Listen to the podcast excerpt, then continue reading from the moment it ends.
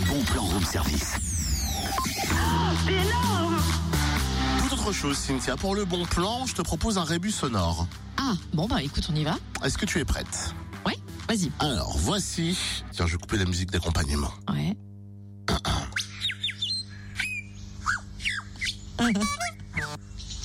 Hein C'est- C'est mignon ce chant des oiseaux, mais pourquoi un poète là Pouh.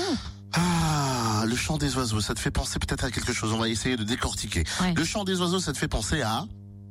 Tu peux les remettre Bah, pff, je sais pas, au printemps, la nature qui se réveille. euh. Exactement, exactement. Et maintenant, tu penses à quel événement quand je fais ça